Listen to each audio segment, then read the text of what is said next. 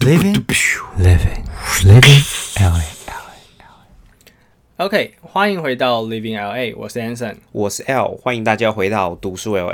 没错，又到我们这个读书 LA 单元。那今年一样是由 N C L 来帮我们介绍这本书啦。对这本书其实我一直拖了蛮久的，哦就已经准备好很久了。因为其实我觉得我们有也又遇到一些技术上 困难，继上一集之后又遇到技，因为读书 LA 其实我们后来发现它可能会有一些呃嗯跟这些书的作者会有一些法条上的冲突 了，有些人比较不希望他嗯们的书，这个这个对我们来说应该算是二创吗？嗯，因为古阿莫影片二创这个是法院告过嘛，告不赢啊。嗯这个读书二创我们不知道有没有人告过，然后告不赢的，我我自己的观点是这样，因为我也有学过，我也有学过法律，我是有法律学位的。哦法律学位了对对，我是有法律学位法的。律系对，因为我觉得这个二创是更明显的，因为比跟古阿木比起来，我们甚至没有用到原原作的 clip。嗯，所以我觉得我们那个创造的那个创意的那个成分是很高的。啊，对，所以我后来就决定，哎、我们还是继续录，就再重新开启这样子。对，重新开启，没有错好。，那我们今今天要介绍的书是对，今天要介绍的书这本叫做《一个投机者的告白哦，这本书我有印象，》，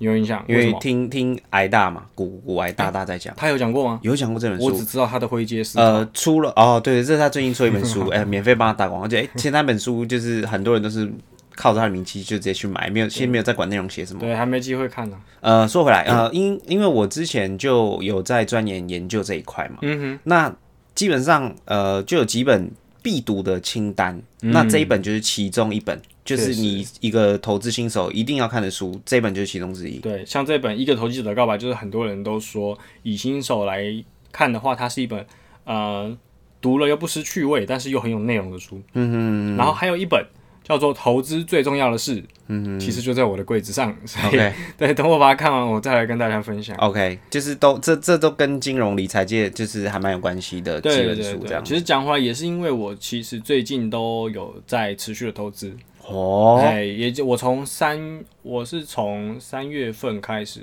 录的，那我台股跟美股都有玩，哦，股市菜鸡小韭菜，小韭菜。对对对，被割的那种。哦，我们先预告一下，之后可能也会讲一下这个有关于小韭菜这件事情。是，好，那我们今天为什么选这一个投机者的告白？除了我自己开始有在接触投资的东西之外，其实我觉得他，嗯，有一个勾起我的点啊，就是他一直在强调一个东西，叫做呃，这个投机这件事情。 投机这件事情，我我当时啊，应该说我还没有翻这本书之前，我是觉得这个词是比较负面的。哦，对啊对，它就是蛮负面的你啊、是不是也是这样想？因为投机不着十 八 米，哈哈，是投机，嗯没事没事没事。但是你跟我一样的想法嘛，你也觉得它是负面的。对，它是负面的啊、对，但是他我给我们一个全新的观点，他是以自己身为投机者来自豪的。嗯，我跟你说，为什么我会觉得投机它是一个负面的？嗯因为其实之前就有听人家在讲，其实我算蛮早就接触投资理财这一块的啊、然后就有听人在讲说，就是啊，哎、炒短线比较像是投机。嗯那如果真的要投资的话，基本上都是放中长期的，嗯哼，对不对？那有人说，哎、有一些东西叫做投投机财，嗯，投机财不是投资，嗯哼，因为像我大学的时候其实有被骗过啦，嗯哼就是他们其实是啊，呃他们主打是一个什么区块链呐，然后虚拟货币的一个这个噱头啦，然后引诱你去哎、加入他们的会员呐，啊五百美金为门槛这样子，然后你加入之后就跟你宣称啊这个之后过多久会翻倍翻倍翻倍啊，然后那个时候我知道你知道人嘛，就是会贪心嘛，听人家讲讲之后，然后就说哎。就开始跟身边亲朋好友介绍、说，哎、一起来玩这个啊。然后就我就记得当当初有一个人就跟我讲说，我跟你说这个东西，我相信它会赚钱，但是你要听我一句，这个绝对是投机财，这个不是投资。为什么？因为这个东西会泡沫化，它只有短暂的时间会昙花一现。你在这段时间内，你赚到钱你就赶快抽身了。嗯，这个就是他们所谓的投机。你这个里面你所提到的这个投机的观念，其实是普遍的台湾人民对于投机的的一个定义啦。嗯，但是对他来说，我觉得。呃，他这边所称的投机，或是说我们这本书所翻译的投机，其实并不是我们所想象的那样子。哦，它是一个完全新的一个概念，或者是说它其实是呃我们所熟知的几种概念的一种混合。我们待待会会比较详细的介绍。 OK，对，那呃这本书其实它呃除了它这个书名有写到投机这件事情，让我觉得说，哎、诶，他居然自称自己是投机者，而且还很自豪，为为什么呢？所以我就很好奇嘛。那再来第二个让我好奇的点，就是他在他的书的背后有写了一段话，哦，他说：“如果你呃，如果你有一点钱，嗯你适合投机；嗯哼哼哼，如果你有很多钱，你不适合投机，嗯，或者说你可以投机。还蛮直观的啦。对，但他最后一句他说：如果你没有钱，那你必须要投机。我就觉得很好奇，为什么没钱的人必须要投机？没钱的人要怎么投机？嗯，对他他的机会在哪里？听起来很像 b o g 对，听起来很像，对不对？对但是他他告诉你，他说真正所谓的他所定义的这个投机，是指一个有战一个有战略的一种呃这个参与股票的这种行为，叫他称作投机。嗯，所以他就觉得自己自己是一个战略家，就那种军事的那种。那种那种感觉，嗯，知道吗？对，所以他的投机是跟人家不太一样的。哦，嗯对，那也就是说，也也其实也是那时候我有在呃挣扎说，就是在这个股票的投资上，我到底是要走长期的好，还是走短期的好？好，我曾经有过这样子的疑问啊。嗯，当然现在我已经想通了。好，那等一下待会会比较详细的介绍一下。嗯，那所以这本书其实我在看的过程中，我觉得有一个呃让我觉得最深刻的点，就是它并没有讲太多什么呃我们所熟知的什么什么 K D 线啊，或者是啊、什么呃什么 M D 线啊这种东西，不是讲什么技术分析的，也没有跟你讲什么基本盘的分析就，他不是在讲股票一些很没错专业的术语那些什么？没，错，它完全讲的是一个市场运作的机制，嗯哼跟它背后呃的一个故事，还有逻辑、货币的流向等等，嗯，是更像一个总体经济学的那种角度的。这样读起来就比较会让人家引人入胜嘛。对，因为很多东西是你知道它这件事情的发生，然后也知道他做了什么样的政策，或者是呃政府有什么样的措施，但是你不会知道他们之间是一个怎么样的牵连。嗯，大家全部都会解释给你听。 OK，这个带这个，这个带这个，这种感觉、就像是一个嗯齿轮带动另外一个齿轮的感觉。他讲的是一个更宏观的一个论述。对对对，没有错。所以它里面除了是呃讲了讲述了这样子一个很完整的这个市场运作体系之外，它还讲了很多很浅显易懂的例子。嗯，用这些例子来呃来跟你表达说，诶，其实证券市场没有你想的那么复杂。哦，对啊，一一般人一直听到哎、股票市场，你说像老一辈的，他们 可能之前没有太多的资讯可以，就是嗯像我们这样，我们其实可以 Google 啦。现在甚至有很多书籍，甚至你看像有、嗯像古埃这种、呃很厉害的投资学嗯者，直接出来开一个 podcast，、让分享他的知识给大家知道。嗯以前的人碰过啊，一输哎，股票不要碰，股票不要碰，股票很危险什么的。嗯对对对，那所以他的观点就会是更宏观的，因为他他这个人他从十三岁就开始去接触这些财经理财的东西好早了哦，很早13很早岁。对他有一点家族背景啊，就是他爸爸也是做这个的。哦，那启动资金应该就是、哎、这这这个这个，它里面的书中倒是没有写到，这应该是有这一笔启动资金的啦。差不多嗯啦。是是是，然后里面他就有，我就来举个例子好了，他就有提到一个啊、呃例子，在形容这个证券市场跟国家等级的这种经济发展之间的这种关系。他就举了一个例子，他觉得证券市场就像狗，这市场像狗，对，证券市场像狗，嗯，国家的整体经济形势像什么嘞？主人对，像遛狗的人。怎么说嘞？我们正我们正常就是市场就是持续的在走嘛，对不对？对它就是在散步嘛，那它它它走它走它的、啊，狗跑它的、啊，嗯，所以狗很有可能它会跑很远，绕了一大圈，然后一下这边蹭一下，那边蹭一下，最后还是怎么样？回到主人身还边。是会回到主人的身边。嗯，他就用这个例子来讲述说，这个经济的发展，你说为什么跟证券有时候它是反而是相背驰的、背离的情况？为什么会有这种情况发生？很正常嘛，狗本来就是有时候会跑一下、蹭蹭一下这边、蹭一下这边的啊、但最后怎么样，还是会回归你经济本体嘛，嗯也就是基本面嘛。对不对？要嗯以公司的角度来说是基本面，以国家的形势，呃以国家的角度来说，你就是看这个国家它的一个政策的发展，以及它的货币政策，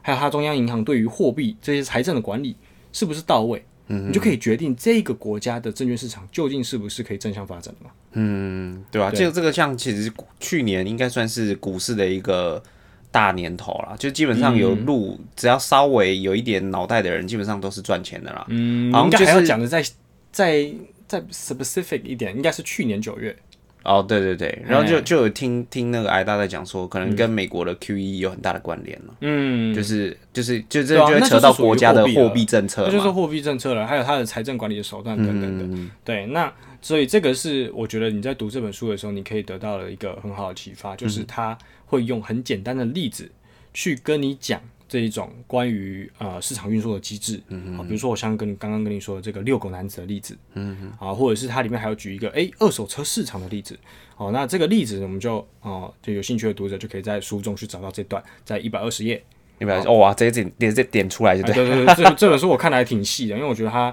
有很多观念是会让我觉得很有趣的。嗯，对，好那再来就是我们要直接进到书里面了哈。就 OK 是第一步就是去看说他为什么他会有这种身为自己是投机人士的骄傲，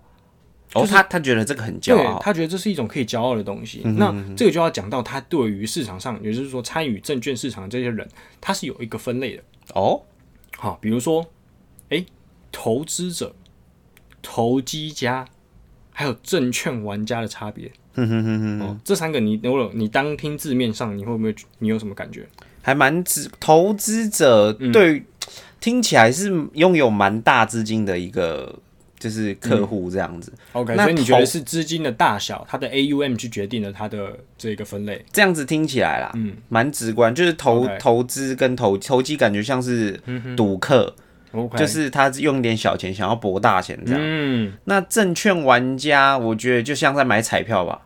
嗯哼、o k 蛮、我觉得我觉得你讲的还有部分是还蛮正确的。那首先是对于这个投资者的定义，嗯，投资者的定义其实并不是按照他的这个资金部位的大小，嗯，他这边对于投资者的这个分类呢是说，诶、他是属于证券市场长跑者。哦，我今天买下去之后，我不管是我看的线，我觉得说我我看的线型，我都是看季线，或是季线以上，我看年线等等。把它时间拉比较长，没错，时间拉的比较长。他当初买下这只股票，他其实计划就是长期持有的人。哦哦，这些人我们称作他叫做投资者。嗯，好、也就是说他是证券市场长跑者，他投资的股票的他投资的标的，通常也都是相对稳定的这些绩优股或是全职股。嗯，好、这个是他所认定的投资者。那我们再讲到一个比较极端的证券玩家，你刚刚所说的，嗯，你说买彩票对不对？对啊，确实，它就是这种买彩票的感觉，所以更像是在呃赌票市场不在证券市场里面的一个赌徒，哦，它对偏了向 gangster 极短线的操作，啊嗯，哦，什么什么什么杠杆开爆啊，然后今天下去然后当冲啊这种的，这种它就称券称作为证券玩家， ，OK，所以他们都看什么样的线图呢？他们都会看什么日线线图，比较短期的这种，甚至更短的，他可以看分时图嘛，因为他要做当冲嘛，这种玩家其实我发现他们蛮容易跟单的欸，跟单仔吗？对对对，就听到别人说，哎、这个就喝谈，这个就谈，然后就买。嗯殊不知啊，那是人家出货的警讯、啊，你们就乖乖就当韭菜被割吧。其实我觉得，呃，部分比较呃操作比较拙劣的这些动能交易派，其实也算是这一个区块的啦。哦，因为他从来不管那一只公司它的基本面如何啊，就他不会去，他不想要做功课嘛。对啊，他就是看话题在哪里嘛，量在哪里，他就跟着冲嘛，对不对？嗯，不过对，他们有些还真的能赚到钱。当然当然，所以我说是操作比较拙劣的那些啊，嗯，啊、就是不知道你什么时候进去，也不知道什么时候出来的那种，哦、就是被割的嘛，就是韭菜嘛，但是如果长期下来，你看、嗯他们的绩效来说，我觉得，我觉得还是投投资投资家一定是最好的。真的，真的，他在书中也有强调这一点。虽然他对于自己身为一个投机人士是有一个呃是有一份自豪在的，嗯，一份自傲在的，但是他逐渐的，他呃逐渐的到了他的晚年，嗯，哦，他会更偏向自己的操作，会更像投资者一点。啊，原因就是在于他没有那么多时间可以去盯盘跟观察市场的动向，然后他花了更多时间做写作这件事情，哦，对，还有杂志的连载，算走入就是半只脚已经进棺材了，这样哎， 所以能做比较就是比较近一嗯可以点这么的，说，他比较不想要呃有更这么多的谋略，然后晚上睡就睡不着觉的感觉。这样啊，对了，有有听有听说过，对对对嗯就是你如果股票布布的不好的话，你很容易晚上就睡不好。到到我也觉得不是说布的不好，而是说你愿意承受的风险越高，那你就比较有可能睡不着觉嘛。对啊，嗯那你你风险跟收益通常都是正相关的嘛。对啊，常在讲肯嘛定的，啦嗯海大常在讲啊。你如果觉得这个股票会让你半夜睡不着，你就砍一点，砍一点，砍一点，是啊，是啊，但砍这到个你可以是嗯睡。这就是每个人的风险承受度不同嘛。但我就我就是我如果是我的话，我就会愿意去多，我会去愿意配多一点嗯这样子的东西，因为我觉得年轻嘛，本钱啊，钱就赚就有了。哦对啊，如果我不是随手一动就是几百万，那我怎么会去在意呢？对不对？嗯，啊、懂那理解所以这个是他对于这一个证券投资者的分类啊、嗯有投资者、投机家以及证券玩家。那这时候我们就要讲回来了，刚才已经讲完了投资者，又讲完了证券玩家，接下来就要讲投机家了，哦，也就是跟他最作自者嗯傲的那个，对，就是他认为他自认自己是一个投机家，那原因就在于说他并不是哦，真的像投资者一样，就是买了就放了就不动。嗯哦，他会去看的，他会去看什么？他会去看这家公司，他会去了解他的业务，他会去看市场上的这些消息，究竟对于我当初买下这只股票的那个原因有没有产生动摇？嗯嗯嗯嗯。也就是说，讲简单一点，他只对这些影响很深远的重大消息有反应。嗯，哦，这些东西，这些市场的消息放出来之后，如果它只是一个短期的波动，完全可以忽略，因为我是什么？我是一个有战略的谋略家嘛，我知道它其实会涨，或者说，如果如果你是做多啦，那你就知道它是会涨，或者说你知道它是一个。呃，你知你是一个你是一个做做空的，嗯，好，那今天一个利空消息出来，我究竟要不要去反应？哇，等等的这些东西，它都会成为他去判断的一些决策依据。但我不会不会因为一些风吹草动就放弃我原本的部位。心性要够定啦。没错，对啊，不要人家呃公姐压力有谁姐惊哎。没错。所以很多人在呃，应该说很多股市新手，包括我也是，就是对于这只股票的这个进场时机以及它的出场时机，就是始终抱着疑问嘛。对啊没，有人可以告诉你这是什么东西，也没有更能告诉你这个是正确的答案。嗯，那只是说，呃，他能够在用一个比较呃更有你刚刚说心性嘛，嗯哦，更有心性、更有定力的这个比较客观的角度去分析它。那入场了之后，他除非除非他推出了，他除非这个今天推出的这个市场的消息，去推翻了他当初要购买的假设，这些购买的原因已经不复存在了，他才会去想要出场。我觉得这这这是他一开始设定的游戏就已经，他游戏规则就已经设定好了、欸没错对不对？他不会因为今天谁谁谁玩游戏出了哪个变化，他就决定他要更改游戏规则。嗯他游戏规则是固定，他有达到这个条件，他就做什么样的举动。没错，所以这个时候你要看的东西就更多了嗯哦、如果你今天是一个证券玩家的角色，那其实你要看什么？你你你 maybe 只要看一个分时的图，或者是你只要看一个短期的量在哪，或者说，哎、这个线是不是出现了一个什么？我们常常听到什么 RSI 黄金交叉啊这种东西，嗯哎、看线图去决定去决定这些事情，这是通常是证券玩家在做的。好好，就比较在赌骗赌对博，那的。投机投资者呢？投资者就是我钱就放着嘛。嗯，反正那笔钱不会影响我的生活。哎、对对对对对，所以觉得他放就是介于这两者之间的，嗯嗯，哦，所以他他也觉得这样子的一个角色在啊、对他来说是很舒服的，嗯，对。那再来，我们就要讲一些，嗯，他有提到的一个，我觉得也蛮有蛮有趣的东西，就是证券交易的心理学。哦，跟心理哦，这这个倒是蛮有关联的。对对对，其实有一有一派的交易也是用这个心理去，也是以这个证券心理学去呃发展出来的。单纯用心理学，不看公司的财报基本面那些吗？哎、应该是说它是以市场的市场的心理学去啊、懂。他预估市场会有怎么样的心理，哎会然后会做出什么样的反应？对对对对是有一派这样子的交易者啊。嗯嗯对，那他有提到说，其实今天呃，我们这个证券交易的，应该说成功与否嘛，或者是说、呃你能够跟人家做出差别的点，其实就是主要就是四个要素。哦，哪四个？第一个是金钱，当然嘛，你资本啊，你就是本多终胜嘛。水位到哪里嘛？哎，对对对对对，本多终胜嘛。对，第一个是金钱，嗯，再来是你的想法，就是你是身为一个投机家的一个战略的思维，还是你是一个证券玩家的赌徒思维？嗯，哦，这个就差很多了嘛。所以想法有差，对，好，再来就是耐性。好，你是有没有耐性的？你今天有没有办法对你当时看好的股票能够有长期持有的打算？嗯，那以及说你今天的这个呃，你的这个投资的计划，你有没有办法去真的很好的去执行它？对，不会因为短期的遵波守动就被它扫出场。嗯，对，然后再来就是第四点，他说最重要的运气。哦，讲回来还是运气，对嘛，对，所以很多时候都是时运财，时运财嘛。是啊，是啊今天是啊市场在红什么火热什么，其实都有一些时运嘛。嗯，没有错。然后再来呢，这个就是他就讲到了一个好、很重要的四个要素嘛，我们再帮大家复习一次。第一个就是金钱，再来是想法、耐心，还有运气。嗯，好，那在这本书的呃这个编排上，它其实在很多地方都有插入各种的历史的事件。就是直接比较实实力上的解说是吗？对，对对，真的是真的是实力上的。为什么说为什么他能够有这么多的经验呢？其实就是我刚刚呼应到我刚刚所说的，他其实在股票市场纵横了八十年啊了，活好久、他哦，活到九十几岁，他十三岁就开始啊，现在还活着吗？没有了，挂了啦。哦，挂了，哎、德国的所以这是遗作嘛？德国人，对，还哦真的是他还遗真的作是遗作，而且是他做了，他有我印象中有六十几本著作，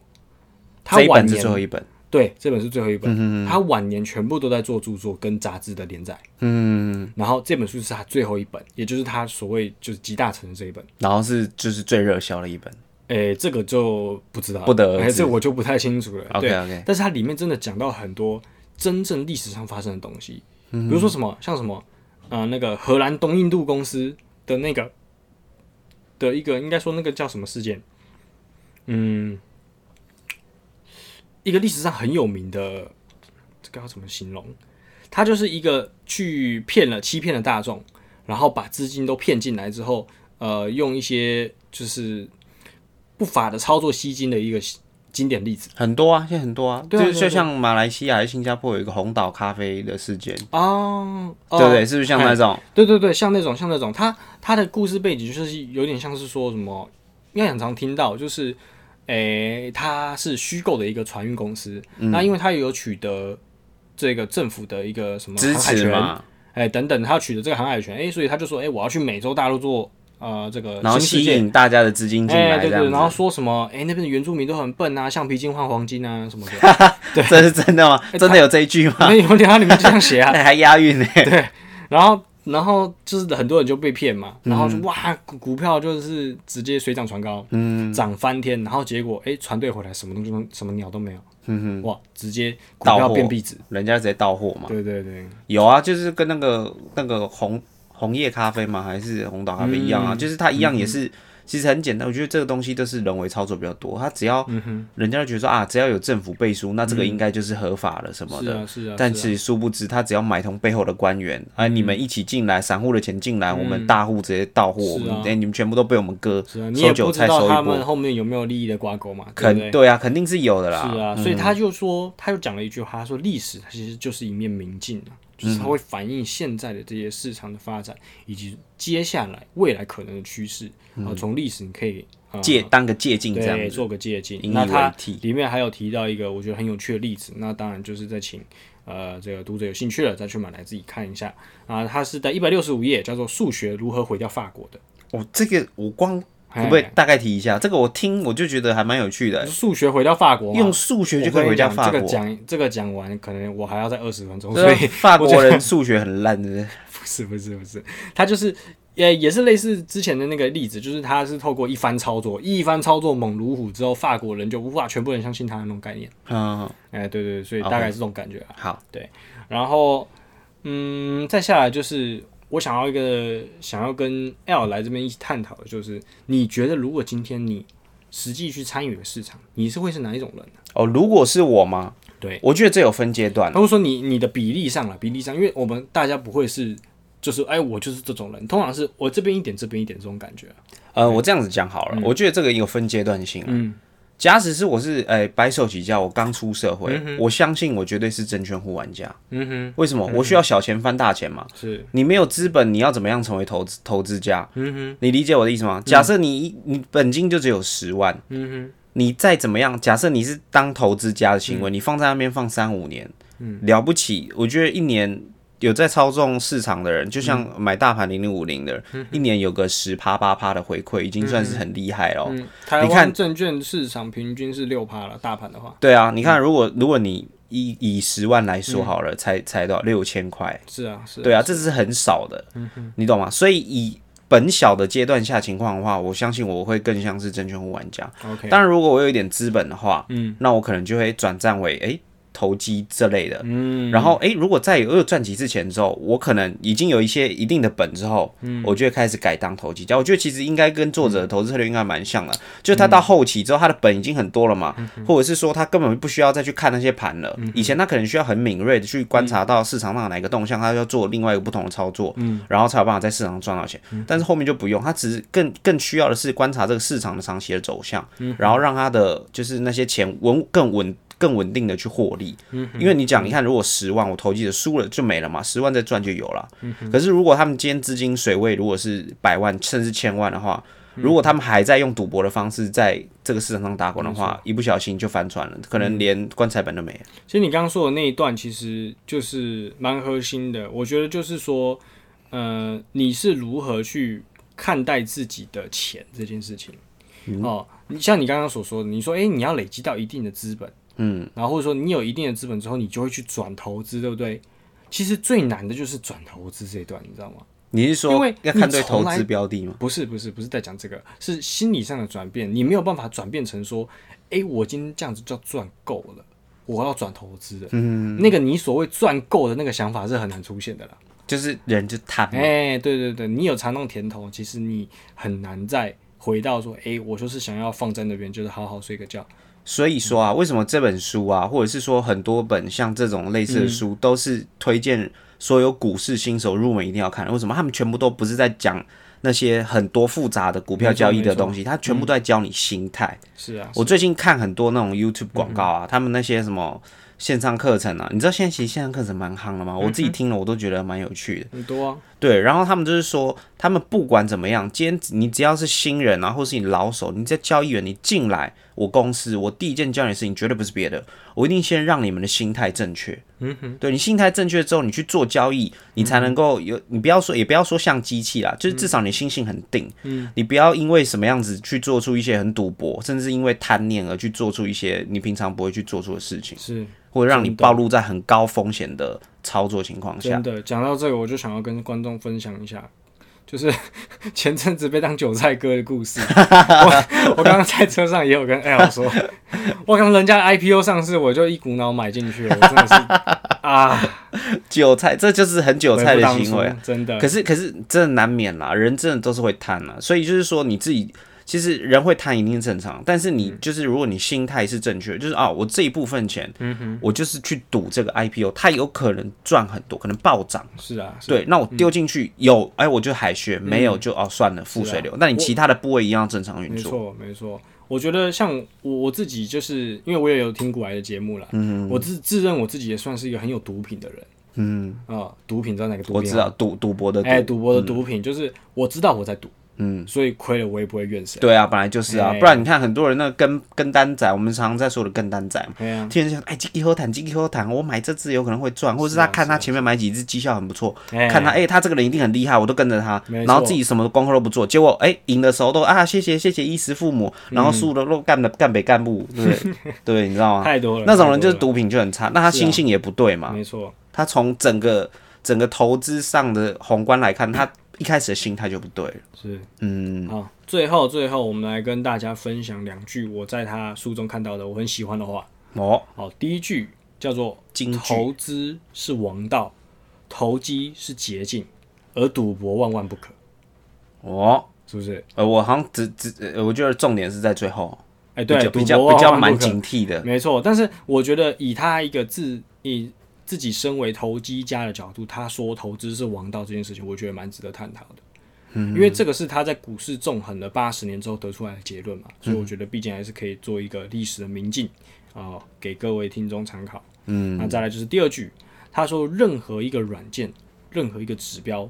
的设计，顶多就只和它的设计者一样聪明而已。哦，这句话蛮直观的，很棒而且对不对但是就很有意思，没错，对不对？他就是说，因为为什么会设计出来这个软体，嗯，就是这个人的脑袋的思维嘛，没错，他把它精简、程式化写在那边给没你。错，你如果一直跟着这个，如果今天时代变了，你还嗯在跟这个人脑袋的程式的话没错，拜拜，你注定被时代的洪流淘是汰。啊，你也顶多只有那个时候的他那么聪明而已啊、对，就这样，你永远没办法再突破。没错，所以就是常常在讲，其实投资你我不知道你有没有听过投资营啊，嗯就是他常常会跟观众倡导，因为他也是其实也是挨大的听众，嗯他其实也是蛮厉害的一个，就是全职交易者，嗯，对对，他自己在那个股票市场上交易蛮久了，他当交易员起来的，对，他就常常跟大家讲说，哎，你们一定要设计自己的游戏，嗯不要说哎今天啊我设计这样的游戏，你看我爆赚，你就跟我设一样的嗯游戏，对，因为每个人的条件不同嘛，像你们的水位不同，你们的心态不同，没错，所以你们得出来结果一定会不同，没错，嗯是呀，是呀。OK，那我们今天这个呃都市 LA 就到这边啦。好，那喜欢这本书的朋友的话，哎、可以跟我们讲一下这本书的话，购买的话是哦，我当时是在博客来购买的，那哦在当博时客来有一个活动，好像是买两本，然后打几折吧。哦打到骨折这样啊。对，我就我就买了两本圣经啊，就是投资最重要的事，以及一个投机者的告白、啊，两个一起买，卡小两的个一起对吧？买，没错，好，那如果喜欢的朋友的话，就自己上，就是上网去 Google 啦。那买的话，哎、我们目前是没有折扣嘛， 不过没关系，你们可以买，他们有活动的时候你们可以去买，或者是你真的很想要学习里面的东西的话，今天真的建议你们去买来看啦。好，那以上节目就到这边啦。喜欢的朋友们不要忘记追踪我们频道。那我们下期再见啦，拜拜。Living in LA 的最新单集将会在每周的周三以及周四早上不定时的更新上架，喜欢的朋友们不要错过了。没错，喜欢的朋友们别忘了按下订阅，才不会错过最新一集的通知哦。我们下期见，Living LA，住啦！